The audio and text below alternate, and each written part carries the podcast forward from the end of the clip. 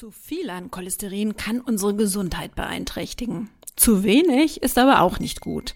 Aber ab wann sprechen wir von hohen Cholesterinwerten und wie sind die zu bewerten? Kann man nur mit Tabletten was ändern oder ist vielleicht mal wieder unsere Ernährung schuld? Was du tun und wie viel Einfluss du auf deinen Stoffwechsel nehmen kannst oder auch musst, das klären wir heute.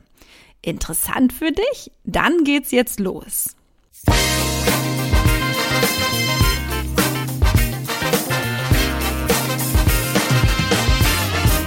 Das ist euer Podcast für die Frau 40 plus. Hier geht es ums Abnehmen oder Gewicht halten, um die Wechseljahre Darmgesundheit und Achtsamkeit. Und damit herzlich willkommen zum Podcast Die, die Menobitch mit der Webapothekerin Linda Venent.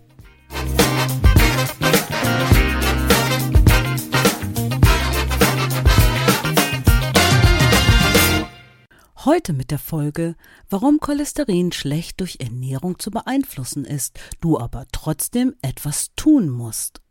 Cholesterin ist lebenswichtig für uns. Es handelt sich hierbei um eine fettähnliche Substanz, die nicht nur am Aufbau von Zellmembranen, sondern auch an vielen Stoffwechselvorgängen, zum Beispiel im Gehirn, beteiligt ist. Außerdem ist Cholesterin ein wichtiger Ausgangsstoff für viele Hormone, so für Östrogen, Testosteron und Cortisol und auch für Vitamin D und auch für Gallensäuren, die für die Fettverdauung gebraucht werden. Wir benötigen für diese ganzen Abläufe im Körper ungefähr ein halb bis ein Gramm Cholesterin täglich. Und um auf Nummer sicher zu gehen und keinen Mangel zu leiden, kann unser Körper 90 Prozent des benötigten Cholesterins selber produzieren. Das passiert vor allem in der Leber. Den Rest und oftmals auch eine Menge drüber hinaus nehmen wir dann durch unsere Nahrung noch auf. Und damit lüfte ich direkt am Anfang ein, naja, eigentlich sehr öffentliches Geheimnis. Unsere Nahrung hat dementsprechend nur einen untergeordneten Einfluss auf unseren Cholesterinspiegel. Aber eh du jetzt ausschaltest, stopp! Natürlich habe ich noch genügend Tipps für dich parat, also auch mit der richtigen Lebensmittelauswahl können wir in puncto Cholesterin im weitesten Sinne einiges rocken. Lange Zeit galt übrigens eine Ernährungsumstellung als bestes Mittel gegen zu hohe Cholesterinwerte und dabei war vor allem das böse Cholesterin gemeint. Warum ich nun denke, dass das für dich ein interessantes Thema in den Wechseljahren ist, erhöhte Cholesterinspiegel sind sehr weit verbreitet und du solltest einfach deine Werte kennen und wie diese einzuordnen sind. Denn einen erhöhten Cholesterinspiegel zu haben, das ist nicht spürbar. Wo liegt denn eigentlich jetzt der Unterschied zwischen gutem Cholesterin und bösem Cholesterin? Cholesterin ist nicht gleich Cholesterin. Die meisten Kunden, die mit mir über ihren Cholesterinwert sprechen, kennen nur ihren Gesamtcholesterinspiegel. Doch der hat nicht mehr die Aussagekraft, zumindest nicht alleine, wie man früher so dachte. Wichtig ist es also auch die anderen Werte zu kennen, das sogenannte böse und gute Cholesterin und noch so ein paar Anhängsel. Dass es so viele verschiedene Arten von Cholesterinpartikeln überhaupt gibt, hat mit den Lösungseigenschaften des Cholesterins zu tun. Als wie schon erwähnte fettähnliche Substanz ist es im Blut nicht löslich und somit transportunfähig. Deswegen werden wasserlösliche Eiweiße verwendet, um sogenannte Lipoproteine zu bilden. Der Lipid, also Fettanteil, wird durch das Cholesterin dargestellt, welches an Eiweiße, also an Proteine bindet. Damit wird das Cholesterin transportfähig und kann ab dafür ins Blut. Abhängig vom Anteil des Cholesterins oder Proteins haben diese Partikelchen eine unterschiedliche Dichte, also ein unterschiedliches Gewicht pro Teilchenvolumen. Und entsprechend dieser Dichte werden die Cholesterinpartikel auch benannt.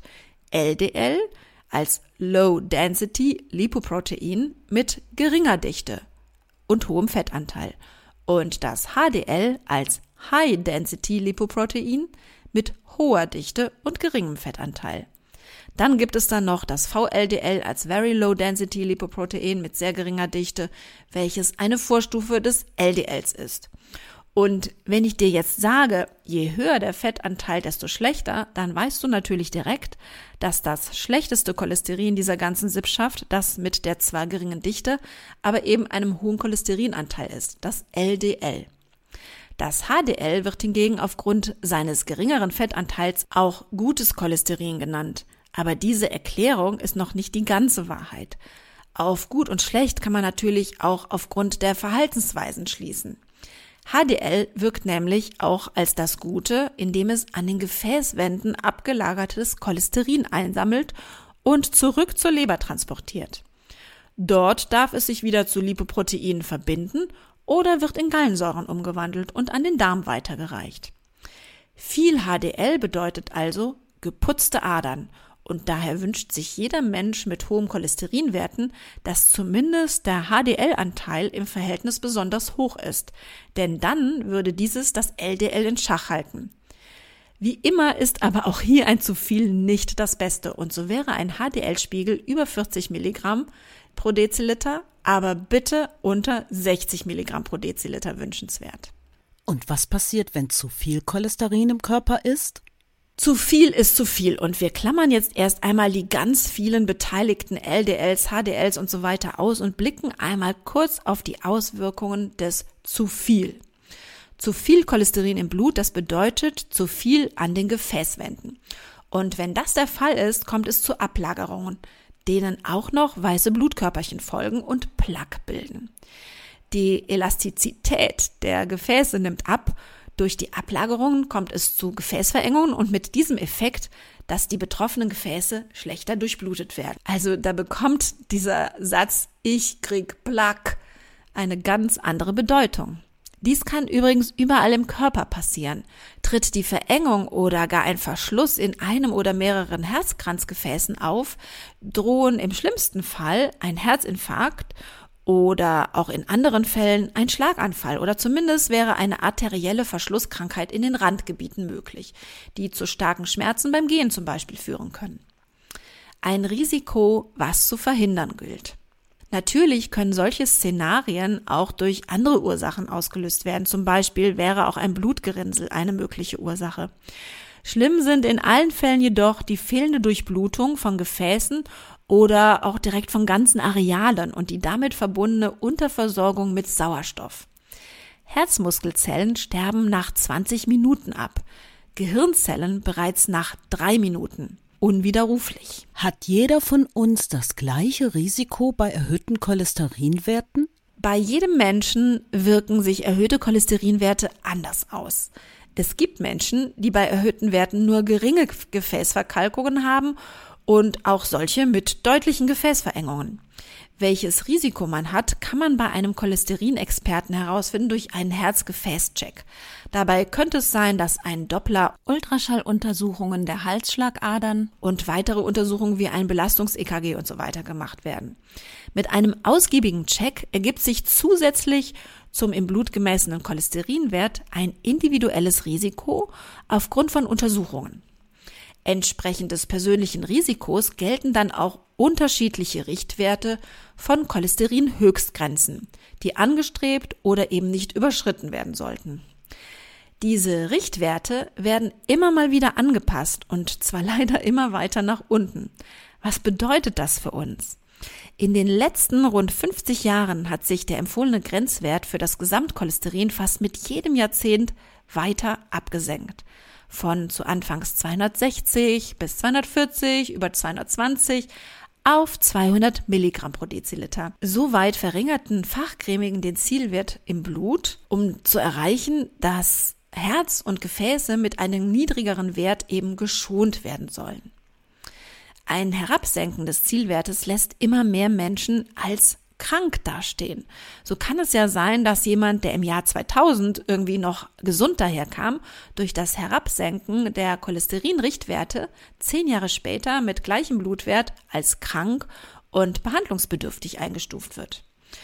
Natürlich ist dies den immer neueren Erkenntnissen geschuldet. Aber es könnte auch andere Beweggründe geben. In einem Artikel aus der Süddeutschen Zeitung von 2013 sagt Andreas Vandelow, Chef der Kardiologie am Hamburger Marienkrankenhaus, im Hinblick auf dieses Phänomen wir wissen ja, wie manche Leitlinien gerade im Bereich der Fettstoffwechselstörungen entstanden sind. Ups. Er spielt laut Autor des Artikels auf den starken Einfluss der Pharmaindustrie im Bereich der Lipidsenker, also der Fettsenker und der damit befassten Ärztegremien an. Vandelow berichtet weiterhin, dass etliche Patienten mit einer schweren Muskelschädigung und Nierenversagung zu ihm in die Klinik kamen. Er sagt, Viele haben die Medikamente gar nicht nötig gehabt. Da wurden Menschen mit geringem Risiko therapiert, mit teilweise starken Nebenwirkungen.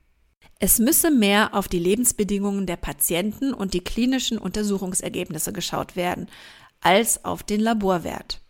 Er sprach sich gegen eine Verteilung von Lipidsenkern, den sogenannten Statinen, im Gießkannenprinzip entsprechend der Blutrichtgrenzen aus. Den Artikel verlinke ich dir in meinen Shownotes auf die webapothekerin.de slash Cholesterin. Der Streit wird also weitergehen, wie das Risiko in Bezug auf die Cholesterinwerte für uns richtig bewertet wird. Weiter sind sich auch viele uneins, wie sehr die Ernährung Einfluss nimmt auf deine Blutfettwerte. Ich möchte dich daher ermutigen, dich in Expertenhände zu begeben, falls du betroffen bist. Und daher werde ich dich nicht mehr mit den Richtwerten an Cholesterin von geringem bis hohem Risiko langweilen, aber ich möchte dir von meinen eigenen Erfahrungen mit dem Cholesterinwert berichten, bevor ich dir dann noch nützliche Ernährungstipps gebe. Dann erzähl uns mal von deinem eigenen Cholesterinwert. Ich habe einen erhöhten Cholesterinspiegel und das gefühlt schon immer. Soll heißen, seit ich irgendwann mal einen Bluttest in jungen Jahren gemacht bekommen habe, wusste ich, mein Wert liegt weit über 200 Milligramm pro Deziliter. Weit über 250 Milligramm pro Deziliter. Der Wert war also deutlich erhöht. Früher mit Anfang 20 war ich ähm, gewichtstechnisch also eher am Rande zum Untergewicht. Und es war dann auch direkt klar, dass der Wert bei mir genetisch von meinen Eltern, beide sind betroffen, an mich weitergegeben worden war. Da mein Risiko für Herz-Kreislauf-Erkrankungen aber als gering eingestuft wurde, war ich nicht behandlungsbedürftig. Eine andere Ärztin empfahl mir dann ein paar Jahre später, meine Ernährung auf absolut cholesterinfrei umzustellen um mal den Einfluss der Nahrung auf meine Werte abschätzen zu können. Der Einfluss war minimal und machte etwa einen Unterschied von 20 Milligramm pro Deziliter aus. Reine sogenannte Kosmetik in Bezug auf meinen Cholesterinwert.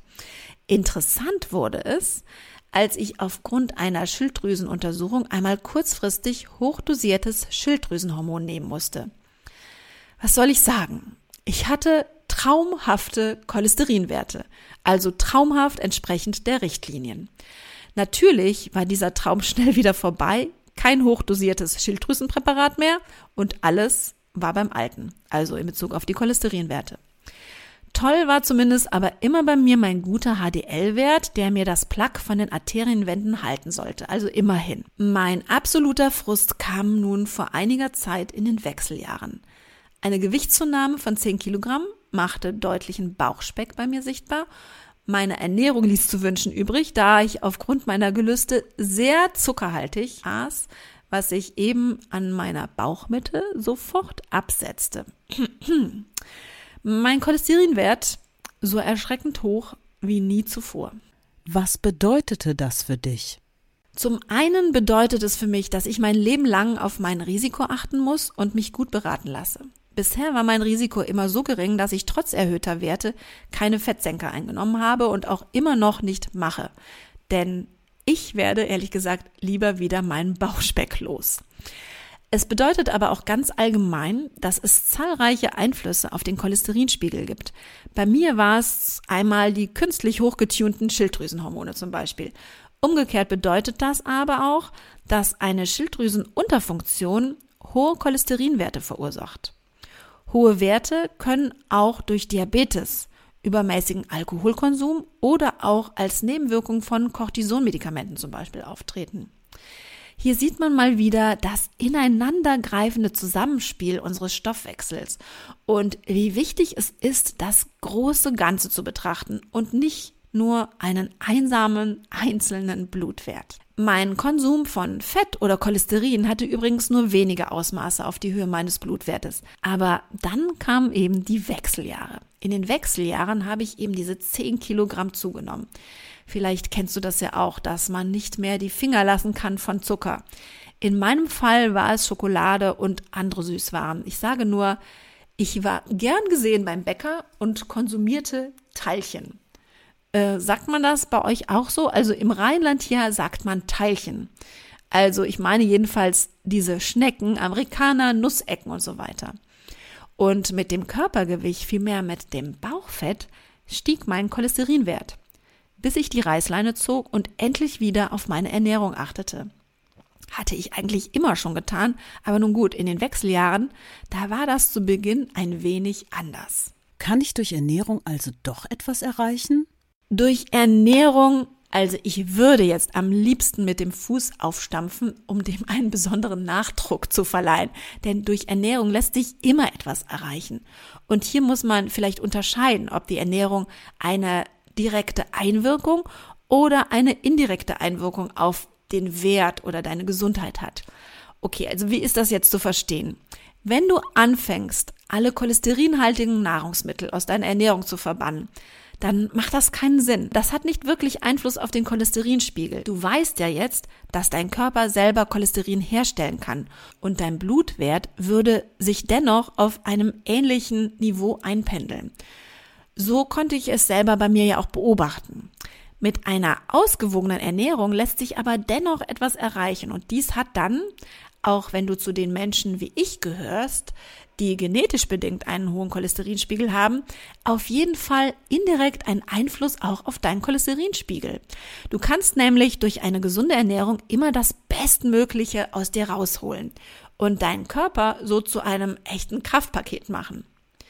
Wenn etwas Negatives, also wie zu viel Cholesterin in deinem Körper vorhanden ist, dann kannst du ihm immer etwas Positives entgegensetzen, indem du nämlich so viele andere Risikofaktoren ausschaltest, wie nur geht.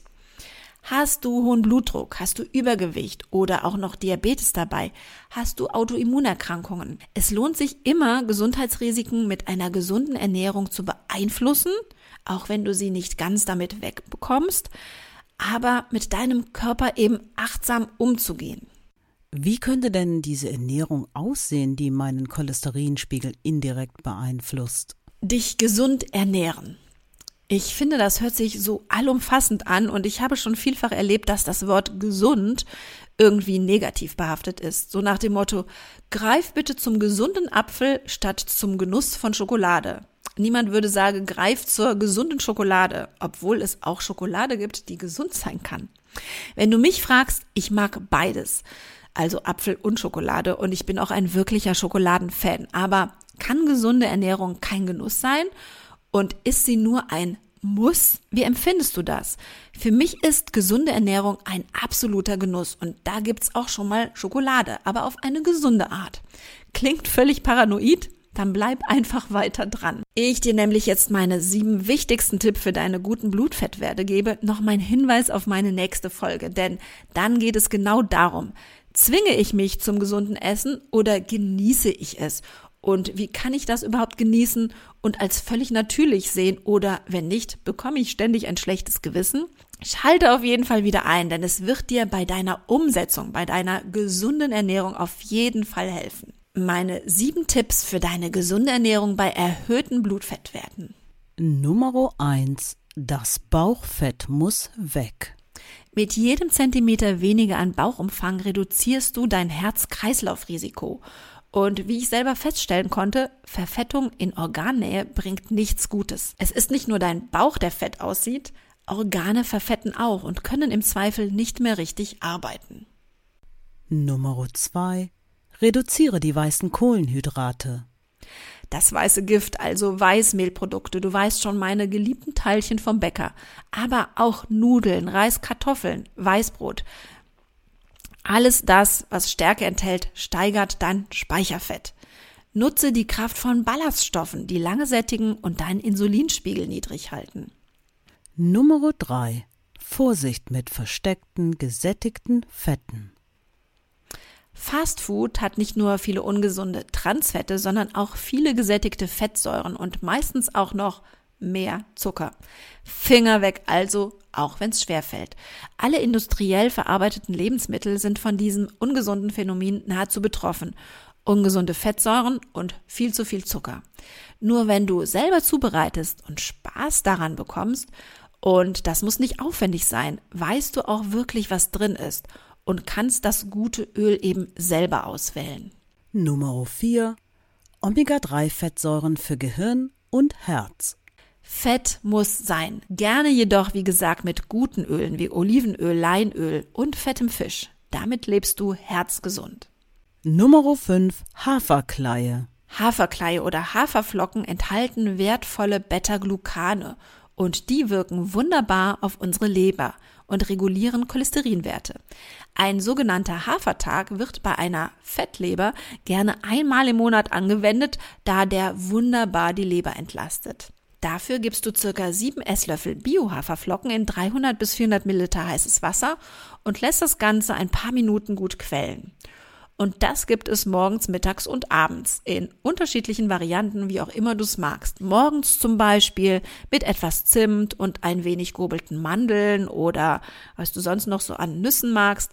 Mittags kannst du statt Wasser auch Gemüsebrühe nehmen und ein wenig Kräuter und Kerne einmengen. Ansonsten viel, viel trinken am Tag. Natürlich Wasser. Und deine Leber wird sich wirklich freuen. Nummer 6. Trinke, wenn du Hunger hast. Verwechsle nie Durst mit Hunger, denn oftmals wird ein Hungergefühl falsch interpretiert und du isst etwas statt zu trinken.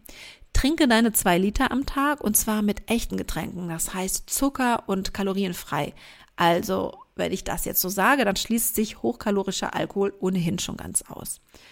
Wo bleibt da der Genuss? Naja, da gibt es beim Alkohol kleine Grenzen pro Tag, aber davon vielleicht beim nächsten Mal mehr. Nummer 7. Eiweiß sättigt. Um Eiweiß kommst du aus so vielen Gründen nicht herum, vor allem weil es lange satt macht. Natürlich auch, weil wir es für unsere Muskeln und als Lieferant unserer Aminosäuren benötigen.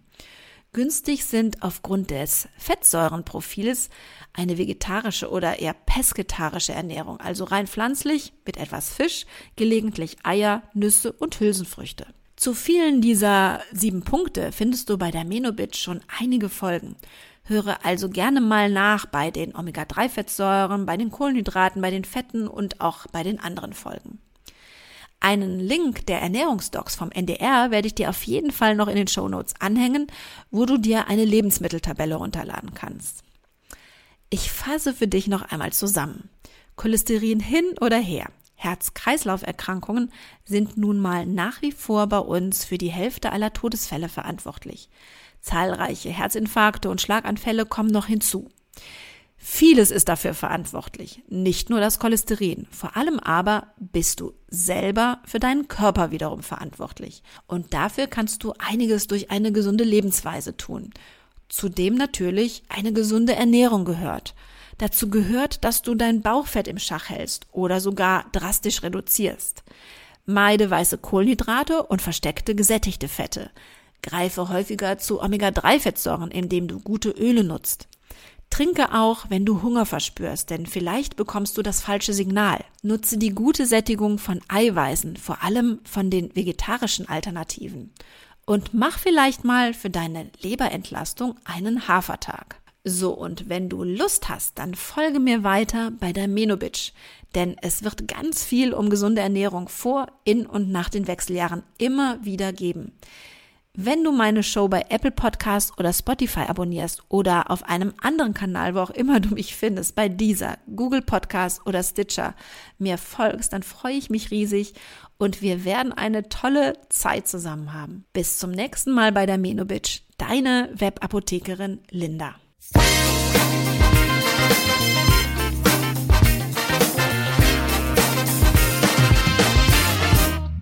Das war der Podcast Die Menobitch. Fortsetzung folgt.